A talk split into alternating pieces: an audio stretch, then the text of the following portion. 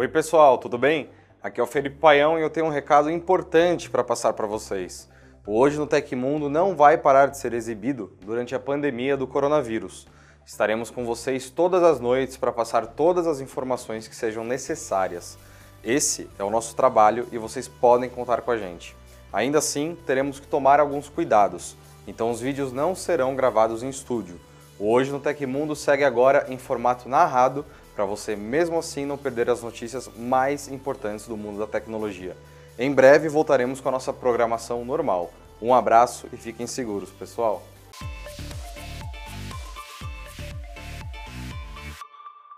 Cientistas brasileiros do INCOR, na Faculdade de Medicina da Universidade de São Paulo, já estudam uma potencial vacina contra o coronavírus. Segundo os pesquisadores, em alguns meses essa nova vacina estará pronta. Os cientistas estão trabalhando com moléculas sintéticas de RNA mensageiro, com informações para a produção de proteínas reconhecíveis pelo sistema imunológico humano. Segundo o coordenador da pesquisa, Jorge Calil, a estratégia que estamos empregando para participar desse esforço mundial para desenvolver uma candidata à vacina contra o Covid-19 é muito promissora e poderá produzir uma resposta imunológica melhor do que as outras propostas que têm surgido, baseadas fundamentalmente em vacinas de mRNA. Os primeiros testes serão feitos em animais, já que o vírus ainda é pouco conhecido para ser inserido em seres humanos.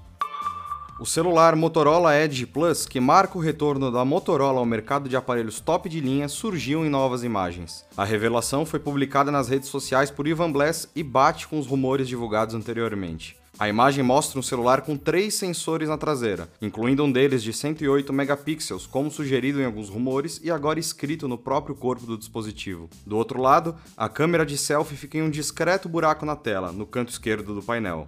A tela do Edge Plus ainda possui o estilo cachoeira, com as laterais sem bordas e vazando conteúdo em ambos os lados. Ao menos duas cores estão confirmadas. Por enquanto, não há data de lançamento prevista pela Motorola para o modelo, então fique de olho no Tecmundo para mais novidades.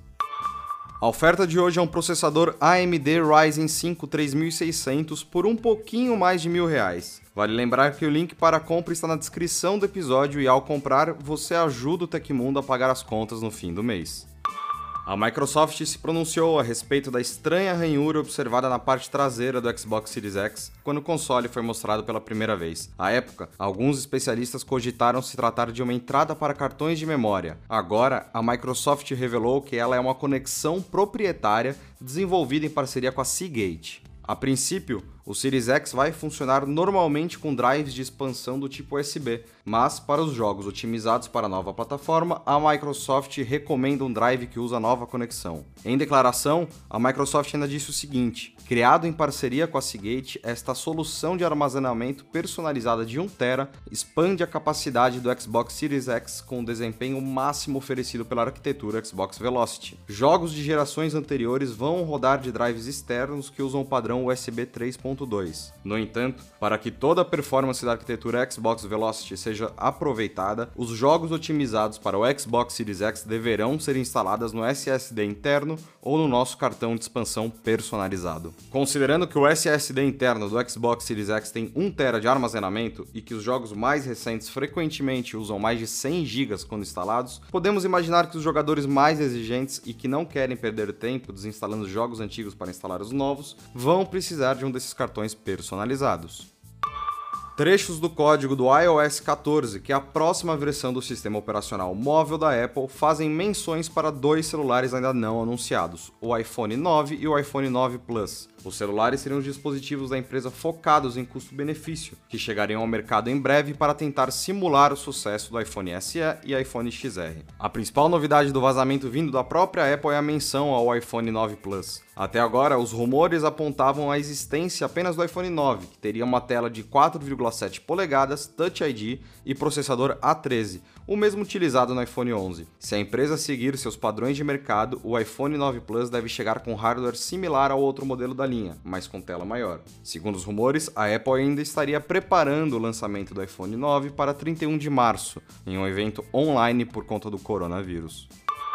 Ontem perguntamos se vocês acham que a Anatel está correta em fazer exigências às operadoras para ajudar no combate ao coronavírus. 91% de vocês, mais de 4.800 pessoas responderam que sim, a Anatel deve fazer as exigências. Por outro lado, 8% acredita que a Anatel não deve se meter nisso. Agora o Tecmundo quer saber: a Motorola está no caminho certo ao voltar para o mercado de tops de linha? Responda no izinho que vai aparecer aqui na tela. O TikTok orientou seus moderadores a censurar vídeos nos quais aparecessem pessoas consideradas feias, que mostrassem casas pobres e até usuários com algum tipo de deficiência. Essas instruções foram encontradas em documentos internos a quais o veículo The Intercept teve acesso. Segundo o veículo, as normas instruíam os funcionários do app a observar nos vídeos se as pessoas apresentavam algum tipo de forma corporal anormal, como aparência facial feia e muitas rugas no rosto, ainda sorrisos tortos. Outras partes do corpo também eram observadas, pois nos documentos a menção a barrar pessoas com barriga de cerveja. Havia ainda orientações para que fosse observado o ambiente de gravação, para detectar paredes descascadas e decorações de mau gosto ou muito antigas, por exemplo. A presença dessas características era o suficiente para que os TikTokers ficassem de fora da indicação algorítmica, perdendo audiência. Ao da Intercept, um porta-voz da ByteDance, empresa proprietária do app de vídeos curtos com mais de 800 milhões de usuários em todo o mundo, disse que a maior parte das diretrizes obtidas pelo veículo não estão mais em uso, ou, em alguns casos, nunca foram usadas, além de afirmar que elas foram criadas com o objetivo de combater o bullying online. Ele disse ainda que as normas não eram válidas em todo o planeta, tendo foco apenas regional na China, mas as fontes ouvidas pela publicação relataram que todas as decisões sobre a promoção global de conteúdos sempre passa pelo escritório chinês. Aconteceu na história da tecnologia. Em 17 de março de 1988, a Apple acirrou a disputa com a Microsoft por meio judicial. A maçã processou a empresa de Bill Gates por violação de direitos autorais em seu sistema operacional Windows. A Apple acabou perdendo esse processo em 1995. E essas foram as notícias do Hoje no Tecmundo desta terça-feira. O programa vai ao ar de segunda a sexta, sempre no fim do dia. Os links e tempos de todas as notícias que a gente deu aqui estão no comentário fixado no YouTube, na descrição do episódio nas plataformas de áudio. Quem quiser assinar o programa como podcast, os links estão na descrição do vídeo. Aqui quem fala é o Felipe Paião e amanhã tem mais. Ah, você pode me encontrar no Twitter arroba Felipe Paião. Um abraço e se mantenham seguros, pessoal.